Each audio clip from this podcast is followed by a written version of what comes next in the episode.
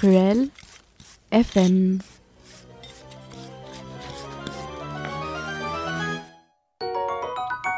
Et donc bonjour à tous. Alors aujourd'hui, on va parler d'un village gaulois qui s'appelle Assy-Romance, mais euh, vu que j'ai beaucoup parlé la semaine dernière, j'ai invité mon double qui s'appelle aussi Mathéo finalement, que vous avez déjà entendu sur la chronique sur les tatouages l'année dernière.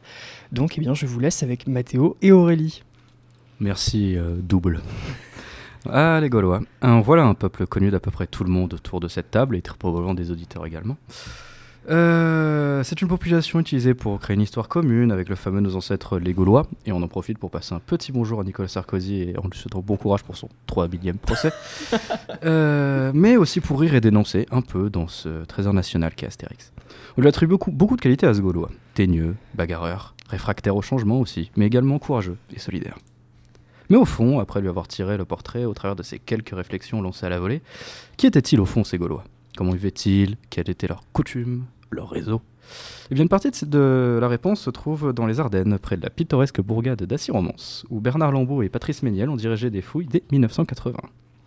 Durant un peu plus de 20 ans, les archéologues bénévoles ont soulevé, littéralement, des hectolitres de terre pour mettre au jour les vestiges d'une agglomération secondaire gauloise. Pour vous donner un peu de contexte euh, historique, le site présente des traces d'occupation dès le bronze final, donc entre 1400 et 800 avant Jésus-Christ à peu près, avec notamment la présence d'une nécropole et d'un tumulus d'un peu plus de 20 mètres de haut. Quant au village gaulois, les archéologues estiment son apparition vers 180 avant Jésus-Christ. D'après les groupes céramiques retrouvés sur place, le groupe de colons serait probablement des individus provenant de la région, plus que le résultat d'une migration à bien plus grande échelle. Les 17 hectares qui ont été fouillés ont permis de nous livrer, beaucoup d'informations, notamment sur l'organisation de la nécropole, de l'agglomération. Déjà, celle-ci n'est entourée d'aucune manière que ce soit. Pas de fossé, pas de fortification, etc. Donc un village euh, ouvert et sans frontières, donc. Et eh bien évidemment, non. On le rappelle, nous sommes archéologues, la nuance est une seconde nature chez nous, dans le discours scientifique en tout cas. Car en effet, deux grandes exceptions nous montrent de manière très claire des espaces parfaitement délimités, ce, que sont la grande place centrale et les nécropoles. Pour parler brièvement de cette place centrale, celle-ci est en forme d'un dé disproportionné et ceinturée par une palissade. Elle présente en son sein plusieurs fossés où nous avons pu retrouver énormément d'ossements d'animaux. Les archéologues ont par ailleurs constaté que ces restes étaient répartis de manière géographique. Les ossements de chevaux ont été placés au nord de l'enceinte, tandis qu'au sud, c'est plutôt le bœuf qui domine. Couplé à cela, la découverte de, de bucranes, donc des crânes de bovidés, qui semble avoir été accroché à la palissade, son aspect central dans l'organisation du village, ainsi que l'alignement de cinq bâtiments à l'ouest de la place qui sont interprétés comme des temples, et vous obtenez le bingo du proto-historien. Pas de doute, cet espace fait l'objet de pratiques rituelles. Néanmoins, rien ne nous empêche de voir dans cette place un espace de marché, les restes d'un banquet ou toute autre pratique dont résultent des découpes de bouchers. Et après ça, je vais passer la parole à Aurélie pour nous parler de sa spécialité, les morts. Euh, donc on va terminer ce petit tour d'horizon euh, par les traitements funéraires qu'on retrouve à Siromance. Donc on pourrait euh, déduire une chronique de deux heures dessus. je vais juste survoler un petit peu. donc dans un premier temps, on peut constater qu'il y a une séparation nette entre le monde des morts et le monde des vivants. Donc toutes les nécropoles sont entourées par un grand fossé et sont situées à une distance assez réglementaire du, village. Et donc, on remarque qu'il y a quatre nécropoles de l'âge du fer qui sont placées de manière à faire écho en fait au quartier qu'on retrouve dans l'agglomération. Donc on peut donc imaginer que chaque quartier a sa nécropole. Euh, donc on a retrouvé euh, pas mal de mobilier dans les tombes et euh, malheureusement, bah, en fait, il n'y a pas de réponse à cette hypothèse dans le mobilier qu'on retrouve. en revanche, ce mobilier va nous donner des informations sur les rites funéraires gaulois. donc là, on va retrouver la pratique quasi exclusive de la crémation, avec une sélection claire des individus qui ont eu droit à une sépulture, des différences hiérarchiques visibles, ça, c'est visible notamment avec les tombes qui sont situées euh, sur des bâtiments à poteaux porteurs, mais aussi avec les objets qu'on retrouve dans les sépultures. Euh, on retrouve aussi pas mal la présence d'offrandes alimentaires dans, chaque sépulture. donc, comme on adore être contradictoire en archéologie, on va également vous montrer en fait que cette séparation entre le monde des morts et le monde des vivants est pas si nette que ça.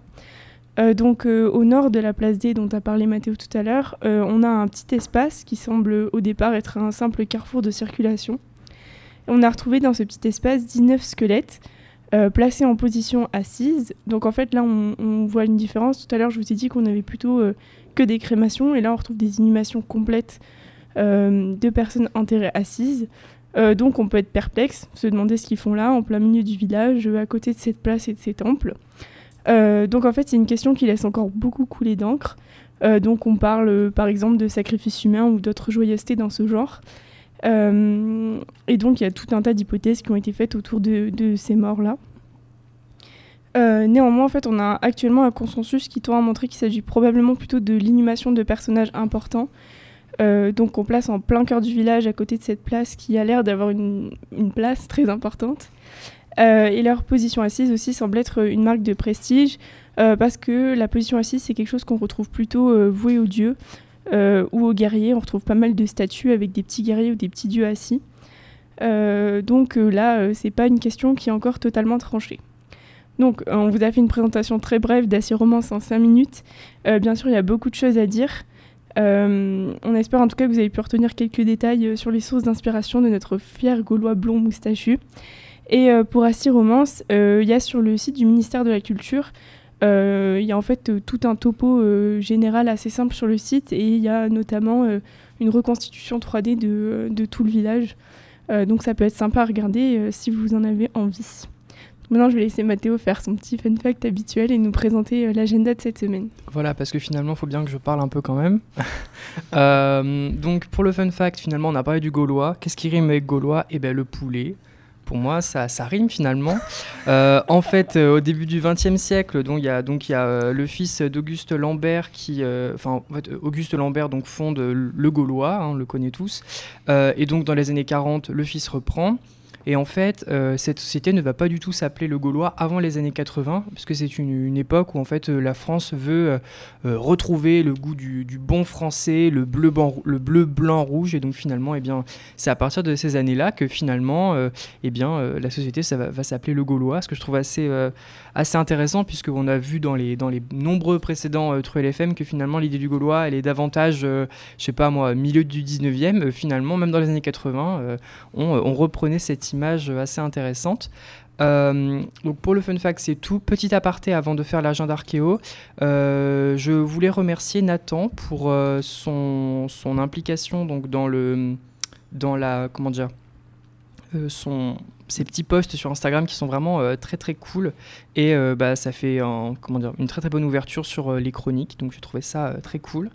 pour l'agenda archéo, donc aujourd'hui on a une conférence qui s'appelle Vénus dans les villas tardives 4e 6e siècle, une image de la romanité. donc c'est présenté par Floric de Bouchot. Florie. pardon. Euh, Florie de Bouchot, pardon, j'ai très, une très mauvaise vision finalement, euh, qui vient de Paris-Nanterre, donc ce sera à la maison de l'Archéo. Euh, jeudi, on a un colloque présenté par Sylvie Faravel qui s'appelle Ville médiévale en Gironde au Moyen-Âge, présentation de l'exposition présentée aux archives départementales de la Gironde. Et on a aussi un goûter qui est réalisé par le Chaînon Manquant, donc qui est l'assaut de de l'Université de Bordeaux, euh, qui euh, aussi sera lié avec la présentation des sujets des Master 2. Euh, donc c'est la salle TD1, bâtiment B7 à François Borde, donc du nom de l'arrêt finalement. et donc de jeudi à samedi, du moins vous pourrez m'y retrouver. Il y a le colloque donc ATEG 8 qui va parler des villes de l'Antiquité tardive en Gaule et dans les, relations mitoyennes des sites multipolaires. Alors ça se passe au musée d'Aquitaine le 7 et à la salle Quintin-Loucher le 8 et le 9. Il fallait s'inscrire, mais bon, euh, il voit peut-être pas tout. Donc si jamais vous voulez faire un, coucou, je sais que le jeudi c'est sur euh, l'Hispanie, euh, la Nouvelle Populanie et l'Aquitaine. Et vendredi et samedi, c'est à la fois sur la Narbonnaise, la Lyonnaise, enfin tout le reste de la Gaule finalement. Et, eh bien ce Truel FM est terminé. Merci à tous.